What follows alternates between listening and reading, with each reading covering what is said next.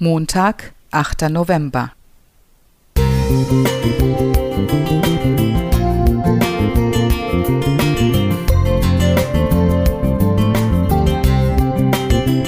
Ein kleiner Lichtblick für den Tag.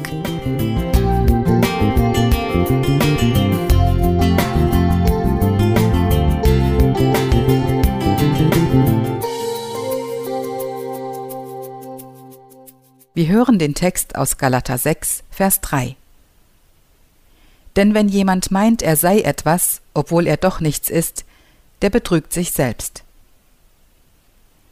In meinem ersten Jahr als junger Pastor beauftragte mich die Gemeindeleitung, ein Gemeindeglied zu besuchen, das schon lange nicht mehr zum Gottesdienst kam.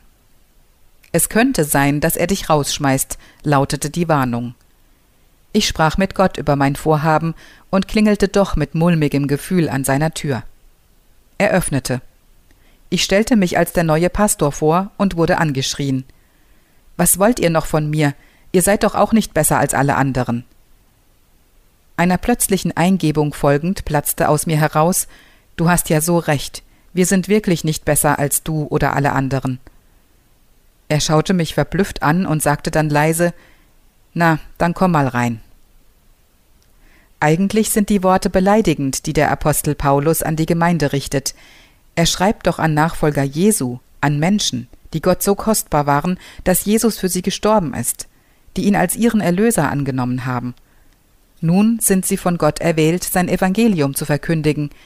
Das macht sie doch zu ganz besonderen Menschen. Denen sagt er, wer meint etwas zu sein, während er doch nichts ist.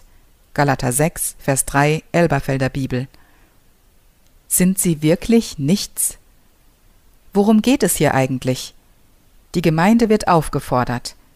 Wenn sich jemand zu einem Fehltritt verleiten lässt, sollt ihr, die ihr euch von Gottes Geist führen lasst, ihm voll Nachsicht wieder zurechthelfen.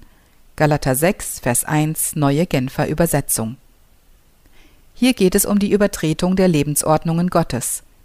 Weil das immer verhängnisvolle Folgen hat, erhalten Nachfolger Jesu den Auftrag, sinngemäß, helft dem anderen, dass er wieder zurechtkommt. Wer das kann? Alle, die sich von Gottes Geist führen lassen. Vers 1, neue Genfer Übersetzung. In aller Demut helfen, wieder auf den rechten Weg zurückzufinden. Vers 1, Neues Leben Bibel. Das kann nur der, der erkennt, dass er genauso auf die Gnade Gottes angewiesen ist wie der, dem er helfen soll. Auch wenn ich vielleicht nicht den gleichen Fehler begangen habe, bin ich doch nicht fehlerlos. Ich kann nichts tun, das mich vor Gott gut dastehen ließe, sondern bin auf seine erlösende Güte angewiesen. Wir sind Sünder, und darin sind wir alle gleich. Niemand darf meinen, er sei besser. Gott stellt mich auf die gleiche Ebene mit dem, der Hilfe oder Korrektur braucht, und eröffnet mir so den Zugang zu ihm. Erst die Erfahrung der Gnade im eigenen Leben macht das Zurechthelfen wirksam.